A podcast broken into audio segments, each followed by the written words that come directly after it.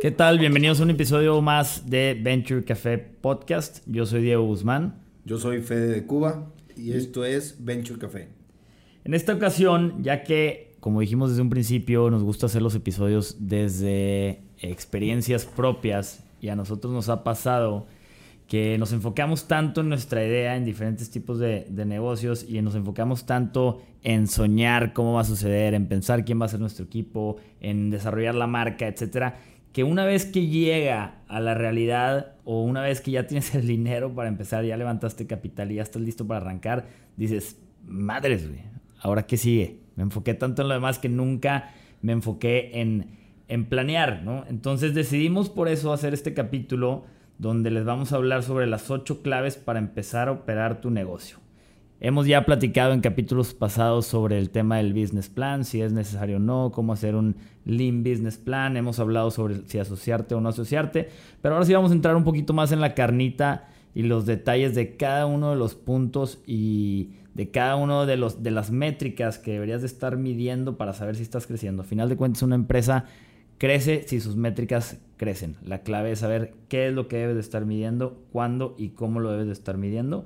Y de ahí cómo debes de estar llevando tu producto, tu servicio al mercado. Vamos arrancando entonces con la primera, ¿cómo ves, Fede? Que es, pues es clave fijar metas y objetivos primero. Si no sabes qué estrella estás siguiendo, por así decirlo, no sabes para dónde vas, no sabes si estás gastando tus cartuchos de la manera correcta, ¿no? Entonces, Primeramente, eh, establecer metas y objetivos, además de que ya hiciste tu business plan, pues prácticamente ahí tienes metas a corto, mediano y largo plazo, que era lo que comentábamos en uno de los episodios anteriores.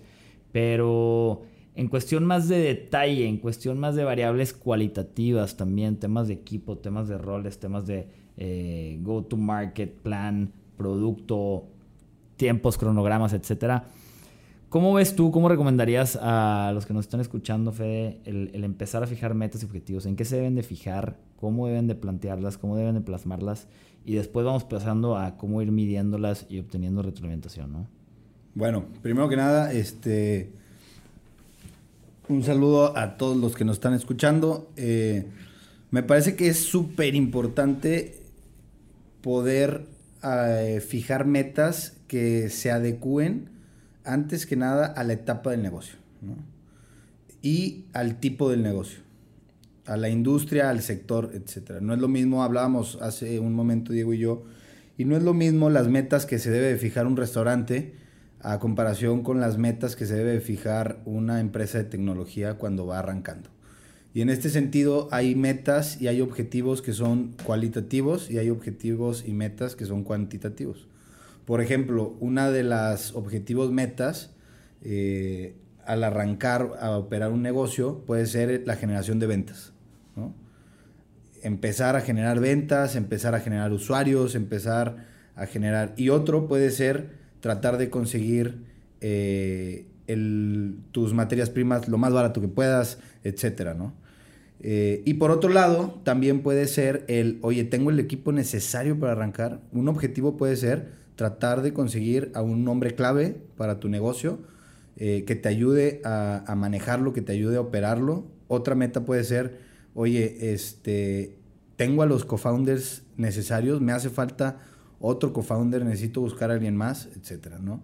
Entonces, eh, en este sentido yo te preguntaría a ti, Diego, tú en lo que has vivido de experiencia con, con Tetecolo, ¿cómo fue esa etapa donde ya empiezan a operar su negocio y, se, y empiezan a fijar metas. ¿Qué metas, qué objetivos traían en mente? Yo creo que ahí está muy interesante los temas que tocas, Fede, y sobre todo creo que una herramienta muy práctica que nos ha funcionado a nosotros y que nos funcionó en su momento para evaluar también proyectos en, en LabCap es verlo desde, desde la teoría de la cebolla. Y lo platicamos en uno de los capítulos anteriores el, ver tu empresa como si fueras descarapelando una cebolla, que es el Onion Risk Theory. Y arrancar por, bueno, cuáles son los principales riesgos que tiene. A final de cuentas, que todas las empresas tienen riesgos, ¿no? Pero hay riesgos, unos, que son más eh, importantes mitigar que otros. Y dos, que son más baratos mitigar que otros. Y que probablemente su, su impacto sea mucho más grande. No necesariamente porque cueste más eh, mitigar algún riesgo significa que su impacto es mayor, ¿no? Entonces, eso nos, nos, ha servido mucho como una herramienta para evaluar qué es lo que tenemos que atacar primero, primero y para tomar las decisiones indicadas. Entonces yo diría, por ejemplo, el primer, riesgo que tiene que mitigar una empresa que es de producto, una empresa de tecnología, una empresa de un producto alimenticio, de alguna bebida, es darle al producto, ¿no? El product market fit. Primero, que a tu mercado, que al mercado que estás buscando le guste, que el producto esté, como quieres que esté, después de, crear tu producto mínimo viable, que también lo platicamos en un, episodio anterior, pues ya, ya atinarle a, bueno, este es mi producto beta o este es mi producto ya el que voy a sacar a mercado, es el primer riesgo. Si tú llegas, por ejemplo, con un inversionista y le dices, oye, quiero levantar capital, pero ni siquiera tengo el producto aún, el inversionista va a saber que siguen muchos riesgos todavía por delante, pero si todavía no tienes el producto, no sabe a qué le está invirtiendo. Una cosa es tener el producto y decir, bueno, me falta esta gente clave, me falta el, tema de marketing, me falta capital para llegar a nivel nacional, a nivel internacional, para competir con tal, tales jugadores, etc. Pero otra cosa es llegar y decir, ni siquiera tengo el producto, Tengo una idea, tengo una presentación de PowerPoint. Entonces, creo que verlo desde el punto de vista de esa teoría de la, de la cebolla funciona mucho como una herramienta y, y saber qué estás atacando. En segundo, yo diría eh, hay que atacar el tema de las personas, lo que mencionabas hace ratito. ¿Tengo los co-founders indicados, sí o no? Creo yo que hay que dividir a los cofundadores de dos maneras. los cofundadores técnicos y los no técnicos, ¿no? Y, siempre pasa, o pasa mucho ahora, eh, vivimos en una época en la que todo el mundo odia a, la persona de la idea. Porque pasa a veces que la persona de la idea ni siquiera, no es ni el técnico ni el no técnico. Es nada más alguien que tuvo la idea. O es el de la idea y deja de operar el negocio como tal. No es el que opera el negocio en el día a día. Claro, porque dice, yo tuve la idea, sin, sin mí esto no hubiera funcionado, entonces ya el seguimiento que debo de tener, pues yo ya tengo vitalicio mis acciones porque yo fui el de la idea, ¿no? Y luego ya no aporta nada en delante y se vuelve un costal que están cargando este, los, los demás socios. Entonces, pensar, bueno, oye, yo soy el técnico y por técnico me refiero en, en mi caso, si vamos a operar una cafetería, yo conozco operación de restaurantes, conozco de café, etcétera. O no conozco eso, pero soy buenísimo para vender, soy buenísimo para las finanzas, soy buenísimo para el tema de marketing, etcétera. Ese sería el no técnico. Y, lo importante aquí es recalcar que los dos necesitan de uno y otro, ¿no? Sí, un poco lo, lo que puedes ver en la película de Steve Jobs, ¿no? Con Steve Jobs y este Bosniak. Exacto. Donde incluso hay una escena que que Bosniak llega muy enojado con Steve Jobs y le dice, oye, pues es que yo fui el creador de todo, yo fui el de la idea, y le dice, sí, tú eres el que toca el piano, pero sin mí no hubiera sido nadie porque yo soy el director de la orquesta. Exacto, yo creo que no hay mejor ejemplo que, que, ese. Entonces los dos al final se complementan y es lo que, tiene, lo que tienes que buscar cuando, cuando estás empezando tu negocio, ¿no? Que se complementen todos. Que, y ambos juegan un rol muy importante. Lo importante es saber qué rol está jugando cada quien y que desde un principio se marque. Y, también lo platicamos en otro, en otro episodio, creo, en el de asociarte o no, ser un solopreneur o con socios. Eh, Súper importante el tema de mitigar el riesgo del equipo. Tener el equipo completo para llevar este producto, este servicio al siguiente nivel o te falta alguien clave que va a ser muy difícil conseguir y al que le vas a depositar pues casi todo el valor de la empresa. Ese es otro riesgo que hay que mitigar, que son, yo pensaría que son de los primeros tres riesgos que debes de, mitigar. Eh, y luego me iría al tema de, finanzas, el tema financiero. ¿Cuánto me va a costar llegar al mercado? ¿Cuánto me va a costar... Eh, el, en flujo efectivo, cuánto me va a costar llegar al piloto, las patentes, etcétera, y protegerme, elevar barreras de entrada para la competencia, entre mil y una más, que si no, no acabamos, ¿no? Eh, y, en, y, ahí ya metes también todo el tema de, de, presupuestos de marketing.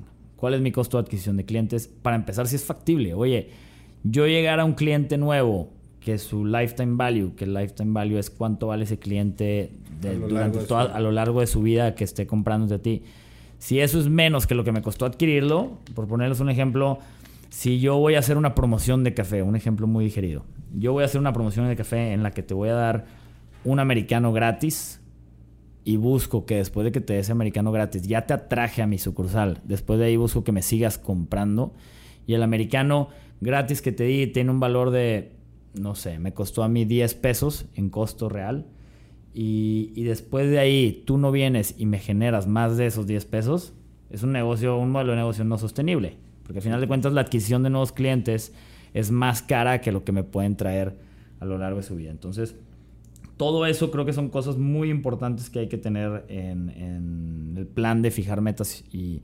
objetivos.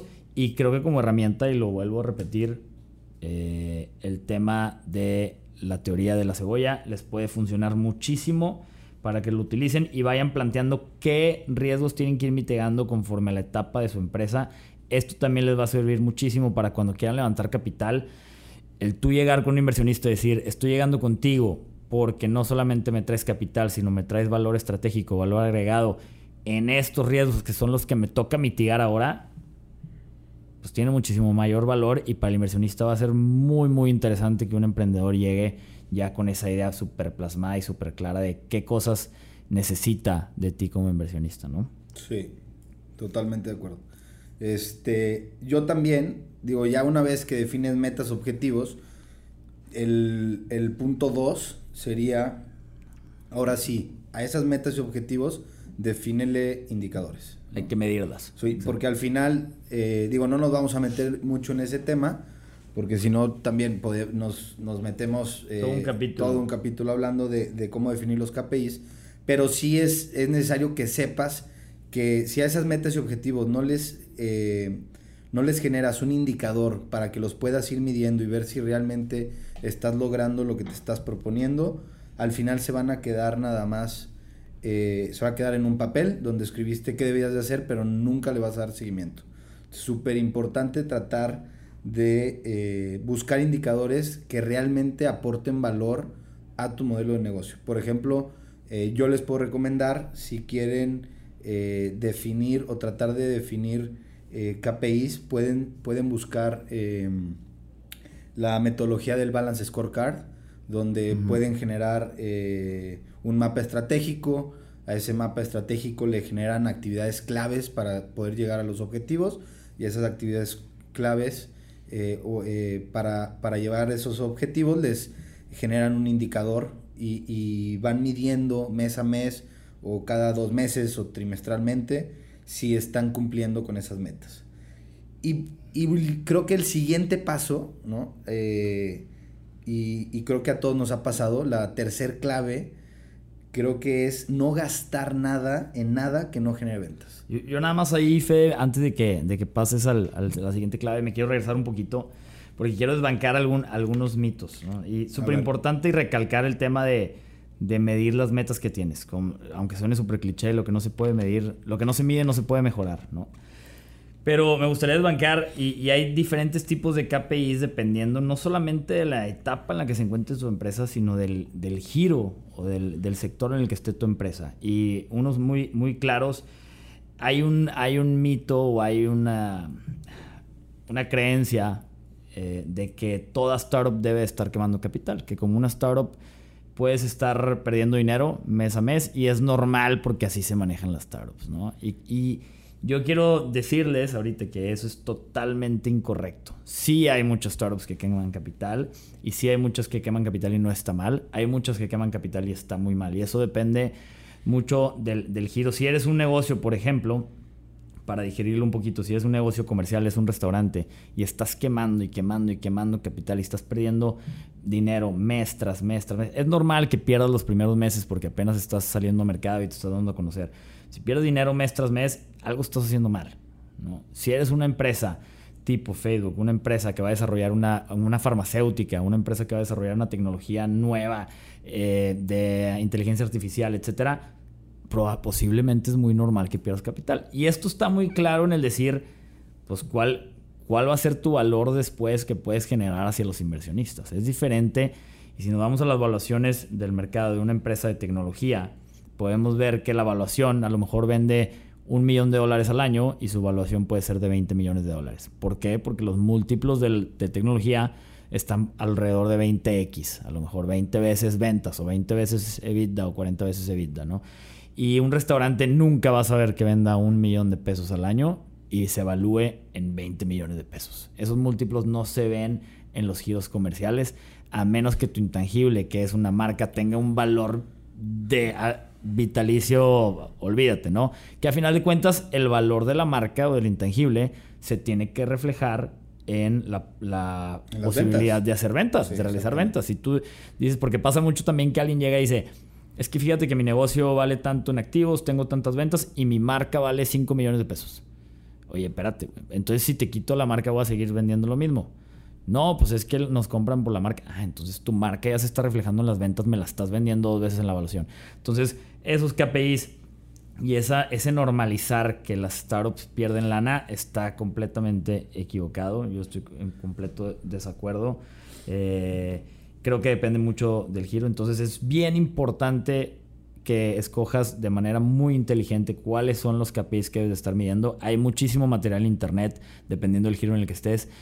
Porque a final de cuentas lo que estás midiendo es para dónde va a crecer tu empresa. Si no estás viendo indicadores que son clave para el crecimiento de tu empresa, difícilmente te vas a enfocar en crecerlos y son los que realmente van a traer valor al negocio, ¿no? Y ahora sí, ya, perdón que me, que me regresé. No, eh, Vamos con el tema de, no, no buscar gastos. Exacto. No, no gastar en lo que no genera ventas. Yo creo que, yo creo que este punto nos ha pasado a la mayoría de los que emprendemos. Este, y es súper clave. Es clave, clave, clave. No gastes en nada que no genere ventas. Estamos muy acostumbrados a una vez que empezamos a operar o que ya tenemos el capital para, arrancar el, negocio ya para operar, pues nos gastamos que en una camioneta para poder operar el negocio, más las camisetas, las camisas, remodelar la oficina, el letrero de la oficina, cuando realmente todos esos gastos los vas a poder hacer después, ¿no? Claro. Y, en los puffs, en los puffs de la sala. En los puffs de la sala. O sea, empiezas a gastar en cosas que realmente no tienen que ver con el negocio cuando todavía no sabes si tu negocio va a funcionar o no. Y esa lana, al final de cuentas, eh, hay, un, hay un dicho que se llama cash is king, que es súper verdad. O sea, es, es, es, una verdad. Si no, cuando no tienes dinero, después hubieras deseado no haber gastado en las camisas, en remodelar la oficina, en, rentar una oficina al principio cuando a lo mejor no necesitabas eh, haberla rentado, o, en rentar una oficina en la torre más lujosa cuando en realidad podrías haber trabajado en la cochera de tu casa. Este, y creo que, creo que a todos nos pasa. Entonces mi recomendación sería esa, no gastes en nada que no se vea reflejado en las ventas. Claro, porque está de moda emprender y ser startupero y obviamente quieres vestir tu marca, es normal. Pero no vayamos tan lejos. A mí me pasó, Fede, a mí me pasó empezar un, proyecto y no funcionó y me quedé con como 50 camisas, 50 camisas ya brandeadas que íbamos a dar a, a empleados que todavía ni teníamos en la empresa. Me quedé con 20 mil cajas de flyers, etc. Y eso fue una lana. No, ah, no una lana que hubiera salvado a la empresa, en ese caso, por ejemplo. Pero, pero sí pasa, sí pasa mucho y porque nos queremos hacer ese, hacemos ese daydreaming de, como el típico anuncio que yo, yo lo odio, el anuncio de YouTube que te sale antes que te dice, tener una, un website lo hace real. No es cierto. Tener un website, y más ahorita con Shopify, con todo eso, cualquiera puede tener un website, cualquiera puede comprar un dominio en GoDaddy, cualquiera puede hacer una página de internet, y eso no lo hace real brother, estás en el principio. O sea, apenas vas, vas a empezar. El tener una página absolutamente no, no es ningún avance significativo. Así decirlo. La página viene después. Entonces, sí, sí pasa y hay que tener muchísimo cuidado con eso, sobre todo en la, toma de decisiones objetivas. Creo que ahí es donde entra la multidisciplinariedad del, equipo también. Totalmente de acuerdo. Y en ese mismo sentido, eh, la cuarta clave que vemos nosotros es variabiliza todos tus costos. trata de variabilizar todos los costos que tengas al principio de tu negocio. Para el que no sepa qué es variabilizar el costo, es un costo que depende de si vendes o no vendes. O sea, si vendes se genera un costo, si no vendes no tienes costos. Entonces eso hace que el flujo de tu negocio eh, se vuelva positivo o que tengas, eh, que tengas mayor flujo dentro de, la empresa. Y eso te va a ayudar a sobrevivir más tiempo o a generar mayor, eh, mayores flujos dentro del negocio que te permita invertir en, en otro producto, invertir en activos, a lo mejor en un futuro invertir en la remodelación, en las camisas, etcétera, ¿no? Y un ejemplo muy claro ahí, perdón que use tanto ejemplos de café, pero es lo que, lo que más conozco. Eh, ¿Qué es un, costo variable, por ejemplo? o lo que dice Fede, si no vendo, no gasto. Si yo no vendo café, no voy a gastar en, en comprar grano verde, en tostarlo, en molerlo, etc. Si no vendo café, ¿para qué necesito más café como insumo? No, eh, no me necesito inventariar. A diferencia de un costo fijo si yo no vendo café, tengo que seguir pagando la renta de la oficina donde estoy. Si no vendo café, tengo que seguir pagando la luz, tengo que seguir pagando sueldos, tengo que subir. Y hay gastos que son mixtos, variables y, fijos, etcétera. Pero a lo que se refiere Fede, es mientras puedas hacer que todos, que la mayoría de tus costos, hay unos que es muy complicado hacerlo, pero que la mayoría de tus costos sean variables, mucho mejor.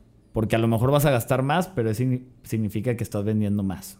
Eso es súper, súper clave. Que pasa lo mismo que decíamos hace rato. No gastes en cosas que no generan ventas. Pasa lo mismo que nos queremos hacer la idea y es, luego, luego necesito oficina. Estás tú solo con tu socio, puedes trabajar, tienes un cuarto extra en tu casa, tienes un espacio en tu cuarto, tienes internet en tu casa. ¿Para qué te vas a gastar afuera? No, es que necesito recibir clientes, necesito una bodega porque me necesito inventariar por pedidos míos. Bueno, ya es diferente ya es diferente tu modelo de negocio, pero, pero hay muchos gastos fijos que he visto que gente hace, que me ha tocado a mí hacer y que nos super adelantamos, nos super adelantamos. Y una, una muy importante también, y que a veces se nos va, eh, y creo que nos, nos ayuda a pasar al siguiente, a la siguiente clave, que es hacer alianzas estratégicas y va de la mano de generar costos variables. El tema de, de integrarte verticalmente, siempre, y voy a volver, es más, voy a poner otro ejemplo. Si tuviera una pizzería, ya no tocar tanto el tema del café. Si tuviera una pizzería y digo, oye, ¿sabes qué? Eh, yo compro la masa ya hecha y luego le pongo queso, le pongo la salsa, le pongo pepperoni y, y la vendo, ¿no? Y después hay gente que piensa y dice, no, es que sabes que si yo hago la masa, me sale mucho más barato al final. Pues sí, pero la inversión para hacer la masa tanto en equipo, en espacio de inventario, eh, en empleados, como en capital de trabajo, que es muy importante el tema del capital de trabajo. A ver, puedes comprar la masa ya hecha y a lo mejor te dan de crédito 30 días para pagarles y eso te ayuda mucho en flujo efectivo en el sector restaurantero también. A diferencia de yo compro la, la masa por adelantado y luego la transformo y luego la vuelvo a transformar, o sea, más bien compro la harina, luego la transformo en masa, la vuelvo a transformar en una pizza y hasta ahí genero mi flujo, hasta que vendo la pizza. Entonces, el hacer alianzas estratégicas eh, para temas como distribución, yo, yo, no voy a tener repartidores eh, de cajón, pues mejor me apalanco de plataformas que ya existen, ¿para qué me integro hacia allá?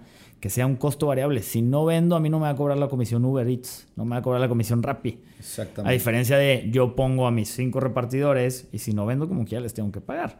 Y el tema de pues, las integraciones versus maquilas. A nosotros nos pasó, y soy muy abierto también, eh, nosotros terminamos comprando nuestro tostador de café antes de lo que le debimos de haberlo hecho. Y por ejemplo, yo compraba el café ya tostado y me daban 30 días para pagar. A los 30 días yo ya lo había vendido todo, yo había generado las ventas, ya tenía el flujo para pagar ese café. Cuando decidimos, oye, queremos comprar un tostador para que nos salga más barato y poder tener control de calidad, etcétera, ¿qué pasa? Me hice de tres fijos más. Uno, compré el tostador y ya trae una depreciación y es, es una inversión en CAPEX fuerte, inversión en activos. Tuve que contratar a una persona que nos ha aportado muchísimo valor a la empresa, pero traes otro fijo ahí de sueldo y tuve que rentar un espacio más grande de bodega. Una para inventariarme y dos para el espacio del tostador. ¿no? Y cuarto, y que es muy importante y creo que es la más importante, tema del capital de trabajo. Con los cafeticultores, por ejemplo, tienes que generar confianza y les vamos pagando de contado y cuando generas confianza ya te empiezan a soltar un poquito de crédito. Pero yo compro el café en verde, lo pago hoy, luego me tardo en me llega, unos siete días después, cinco días después, lo transformo durante varios días, lo dejo reposar después de tostarlo y luego lo mando a sucursales. Lo muelo y lo voy vendiendo al cabo de un mes. Entonces ahí ya me aventé mes y medio. Yo pagué hace un mes y medio y apenas mes y medio después estoy generando las ventas. Entonces, temas de capital de trabajo, súper, súper importante el hacer alianzas en un principio. Deja que el, el, mismo flujo de la empresa te demande integrarte hacia atrás. No supongas. Nosotros supusimos en ese momento que teníamos que tostar nuestro café en vez de decir, ya me lo está demandando, ya tengo el flujo suficiente de capital de trabajo, etcétera, ¿no? Ahora ya, ya cambió, pero en un principio sí se nos atoró la carreta un poquito decir, oye, nos integramos y no habíamos considerado el tema de capital de trabajo, que es lo que muchas veces sucede con las startups. La mayoría. Eh, de productos que nos pasa y nos, nos pasó a verlo ahí en, en LabCap. Eh, ¿Cuánta gente por, por tema de flujo de efectivo? No porque no hubiera ventas, no porque su producto no fuera bueno. Flujo de efectivo puede matar a una empresa. Totalmente de acuerdo. Totalmente de acuerdo. Este, y no se trata, no se trata que en algún momento empieces a tener fijos, ¿no? Yo, yo, yo, yo sí creo, por ejemplo, lo, lo que cuentas del, del tostador, pues si ves que es algo clave por el tema de calidad, sabes que es tu siguiente meta. Sí, que en algún momento lo tienes que hacer. Exacto, o sea, hablando de, lo, de los pasos, sabes que es tu siguiente meta, es tu siguiente objetivo, porque va a ayudar a, a, que brindes un mejor servicio, te va a ayudar dentro del modelo de negocio. El tema es al principio, tienes que evaluar si realmente lo necesitas, si no lo necesitas, tienes que evaluar el costo-beneficio. O sea, siempre tienes que estar analizando, oye, si ahorita arranco y compro motos para hacer deliveries yo dentro de mi negocio, dentro de mi restaurante, ¿cuánto me cuesta? Más lo que le tengo que pagar a los empleados, más el riesgo de los empleados, contra eh, hacer una alianza estratégica con una empresa que se dedique a dar servicio a los restaurantes, que a lo mejor sí, si lo ves viaje por viaje, te va a costar mucho más barato tú tener eh, a tus repartidores propios. Pero no más el costo directo, también es el costo de desenfoque, de multitasking, por así decirlo. Exactamente, pero también ya en lugar de dedicarte a operar tu restaurante, ya también vas a tener que dedicarte a operar una distribución, una logística. Entonces tienes siempre que estar analizando, analizando, analizando y analizando. Eso es súper importante, Fede, que dices, por ejemplo, era súper lógico que yo me integrara a tostar mi propio café porque el café es el core business de Tetecolo. Pero yo no me voy a meter a hacer los vasos. Sí, si yo hiciera los vasos, si yo agarrara la distribución de los vasos, de las tapas, de los muebles, de los contenedores, me saldría mucho más barato todo, sí pero no es mi core. ¿Dónde realmente tengo que integrarme? ¿Dónde realmente entrego, eh, eh, agrego valor? Eso es súper importante, qué bueno que lo dijiste, Fede, porque sí, sí hay que aclarar cuáles son siguientes pasos que en algún momento tendrás que integrar y cuáles no. No te vas si tú haces laptops, no te vas a poner a... Si tú eres Apple, por ejemplo, no te vas a poner a, hacer los keywords, los teclados, no te vas a poner a hacer el plástico de la carcasa. Ese no es tu core. ¿verdad? Entonces, totalmente, totalmente de acuerdo. Y, y creo que de ahí viene otra cosa también que es cómo acelerar la curva de aprendizaje a través de terceros, hablando de terceros. Eh, a través de alianzas estratégicas. a través de alianzas estratégicas, pues también el tema de la mentoría, que es súper, súper importante y muchas veces lo dejamos pasar, pasar por alto. Creo que a ti ha tocado no nada más ser mentoreado, Feo, sino te ha tocado mentorear a diferentes emprendedores. Este, y me gustaría que platicaras un poquito de lo que tú has visto ahí. Sí, eh, el, sexto o la sexta clave que les dejamos es trata de buscar, eh, como emprendedor, trata de buscar mentores o gente que esté dispuesta a ayudarte. Eh, ¿En qué sentido? Cuando estamos emprendiendo, que a mí, a mí me pasó junto con mis socios, creemos que sabemos todos, todo, creemos que estamos dentro de la industria, que conocemos, cuando realmente hay gente que tiene 20 mil años luz más experiencia que tú, 20 mil años luz mucho más conocimiento eh, y, que hay, y que es gente que está dispuesta a aportarte un granito de arena para poder apoyarte. Entonces, este, por ejemplo, si no eres bueno en finanzas, o sea, tú eres muy bueno vendiendo tu equipo, te hace falta en el equipo, busca a alguien que sea muy bueno en finanzas, que te pueda guiar, que te pueda ayudar a establecer metas, objetivos. Busca gente que esté dentro de tu industria, que esté dispuesta a darte un consejo, que te puedas sentar o te puedas ir a tomar un café cada viernes, una vez a la semana o cada 15 días, que le puedas platicar cómo va tu negocio y que te dé consejos de qué podrías hacer, cómo podrías crecer las ventas. Cuéntale, oye, ¿sabes qué? Hice esta iniciativa y fracasé hay muchísima gente, hay una red, por ejemplo, este, en este sentido están eh, enlace, ¿no? enlace, digo, son para negocios un poquito ya más avanzados. De hecho, ustedes estuvieron. Ahí estamos. Eh, están todavía ahí. Este, El TEC, el TEC, la UDEM también tiene eh, programas de mentoring y de, y de coaching. Y nosotros en el fondo, nosotros lo hacemos con, con, con los emprendedores y las empresas en, la, en, las que estamos nosotros. ¿no? Este, es la parte activa del fondo. Es la parte activa en la que estamos del fondo. ¿Qué hacemos nosotros? Nosotros no operamos los negocios, ¿no? pero sí ayudamos. Ayudamos en temas de estrategia, en temas comerciales, este, y les ayudamos incluso a otras, a otras eh, una que otra startup que no es parte del fondo, pero que se ha acercado con nosotros a pedirnos ahí ayuda y mentoría. Eh, creo que es súper importante y te puede ayudar a acelerar todavía más tu negocio. Yo creo que aquí hay dos palabras claves que, que dijiste, Fede, que es pedir ayuda.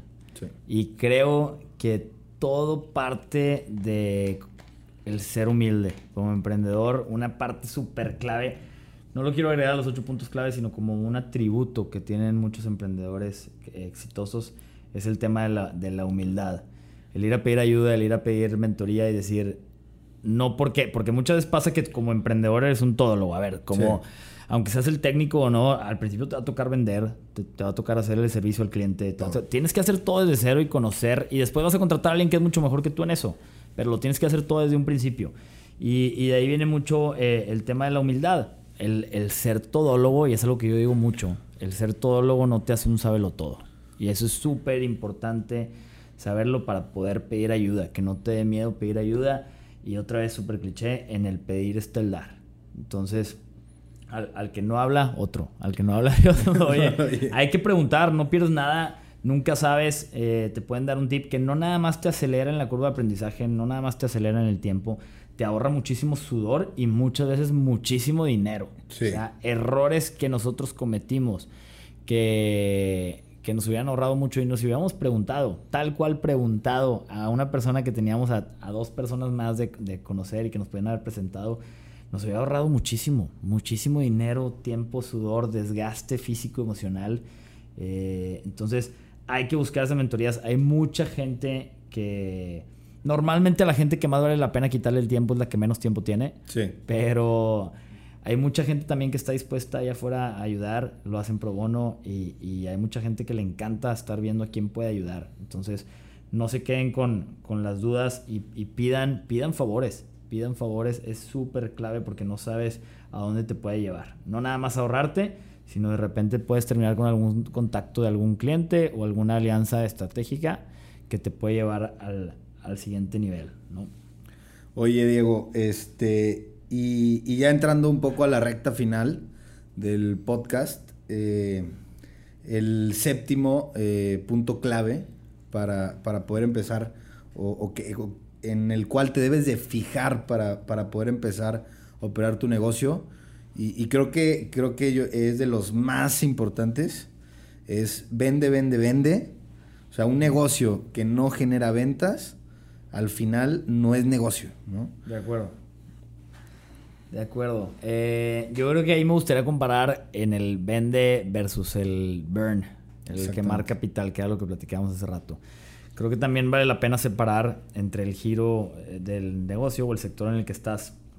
Una empresa, como platicábamos hace rato, de, de farmacéuticas o así, sus KPIs o sus indicadores están cuáles son los avances incrementales que, llevan semana tras semana en cuanto a llegar a la fórmula final, en cuanto a patentes, en cuanto a un eh, approval de las asociaciones de salud del país donde estés. Y a lo mejor no están tan enfocados en vender, porque saben que cuando lleguen, a ver, saben que una, una cura contra el cáncer, pues cuando salga a mercado se va a vender. Se va a vender. su preocupación inicial es que esté aprobada, que, que cumpla todos los las fases que tiene que cumplir para, ver que no existan riesgos, para ver que funcione, etc. Pero una empresa que es de un producto eh, más comercial o menos específico, menos de nicho, o un servicio, tienes que estar enfocado en vender, vender, vender, vender, vender y entender que todos los del equipo son vendedores. Todos. Si tú no crees en tu propio producto y parte de tu equipo no cree en tu producto, pues estás destinado a, morir, creo yo. Es que en este sentido, por ejemplo, a nosotros nos ha tocado en el fondo ver muchas eh, startups eh, que, han llegado con nosotros y, y llegan muy emocionados y nos dicen, oye, ¿sabes qué? Es que fíjate, ya desarrollé mi app y ya desarrollé mi plataforma tecnológica y, y esto es un éxito. Y, y entonces ya te metes a ver los indicadores y resulta que en realidad no venden. La típica, ¿cuánto has vendido? Siempre la, O sea, la primera pregunta. es que resulta que no venden y entonces están tan enfocados en desarrollar el producto que olvidan que ese producto que puede ser muy innovador, puede, ser, puede tener eh, muchas ventajas competitivas, si al final no se ven reflejado en una venta, si no empiezan a generar tracción como negocio, pues al final no es un negocio y no va a ser atractivo para nadie. Entonces, eh, yo creo que por esto este punto es clave. O sea, ¿cuántas veces no, no te ha pasado que, que ves equipos que se enfocan más en desarrollar la parte tecnológica, el negocio, y dejan a un lado lo que va a hacer que esa plataforma tecnológica sea exitosa y sea que los usuarios la utilicen? Y creo que eso nos lleva entonces al, al octavo punto, que es el, el obtener retroalimentación y trabaja sobre, sobre ella, ¿no? Eh, y volvemos al tema de, de- de la humildad, el, el saber que no estamos en, en lo correcto en todo, no todo el mundo piensa como nosotros. Sí es muy importante lo que dijimos hace rato, de que creas en tu producto, creas en tu idea y posiblemente seas un, un usuario, pero el hecho de que tú creas y tú seas un usuario no hace que todo el mundo piense igual que tú, porque todos somos diferentes. Y aquí creo que, es muy importante eh, definir, o más bien ya lo debes de tener definido en tu business plan, o en tu lean business plan, o en las metas y objetivos, eh, quién es tu mercado ideal. Y, y lo importante aquí es, la, la tecnología nos ha facilitado tanto el llegar a consumidores con temas de comunicación que a veces damos por alto o perdemos la confianza en la retroalimentación de los clientes porque ya, ya a veces es en automático la retroalimentación que te están dando o ya a veces está muy sesgada. Entonces aquí lo que yo recomendaría es ve a buscar a tus clientes ideales de manera manual, no por Google AdWords. Ve a buscarlos, este es tu cliente ideal y, y, pre- y pídeles. Pídeles literalmente que utilicen tu producto, pídeles que interactúen con tu, con tu producto, que utilicen tu servicio y no nada más, eh, no nada más los veas, digo, no nada más les preguntes. Eh, es muy típico el, bueno, es que ya hice 100 encuestas y todo el mundo me dice que sí lo compraría, que está muy padre. Bueno, del dicho al hecho, ando, ando super frases. Pero este, el, el- el tema de, es diferente decir, yo sí lo compraría, a que realmente hagan Loco. el desembolso. Entonces, no nada más les preguntes con encuestas, velos interactuar con tu servicio, velos interactuar con tu producto y de ahí aprende de ellos y necesitas hacer un feedback loop o un, un círculo de retroalimentación en donde estés trabajando semana tras semana para que puedas traducir esta retroalimentación en toma de decisiones. Si eres una empresa que logra digerir esta información que te están dando como retroalimentación, la logras digerir en toma de decisiones, vas a ser una empresa que puede tener eh, avances incrementales semana tras semana y si estás avanzando 1% todas las semanas, vas a llegar a ese product market fit que estás buscando. Eh, entonces es súper importante el, tener ese feedback, trabajar sobre él y usarlo en quienes serían tus, tus clientes ideales porque posiblemente cuando los enamores y cuando se conviertan en tus fanáticos, que es la meta que debes de tener, van a ser tus primeros vendedores hacia la siguiente fase de, de usuarios. No sé si quieras agregar algo ahí en el tema. de- Totalmente. Yo nada más cierro con otra vez. Vende, vende, vende. Esto es todo por hoy. Nos vemos en el siguiente episodio de Venture Café. Y nada más me gustaría agregar una frase que vi que me gusta mucho de Andas Paul- muy, muy, muy Mu- dicharachero. Esta, esta es buenísima. Una de Paul Graham que dice, pues bueno, después de una plática que da de cómo, cómo hacer tu startup, dice, creo que hice que el empezar una empresa suene muy difícil. Si no, déjenme tratar otra vez. Sí, sí es difícil, pero esperemos que estas herramientas les estén ayudando a llevarlo a cabo. Nos vemos en el próximo episodio. Muchas gracias por acompañarnos. Nos vemos. Okay.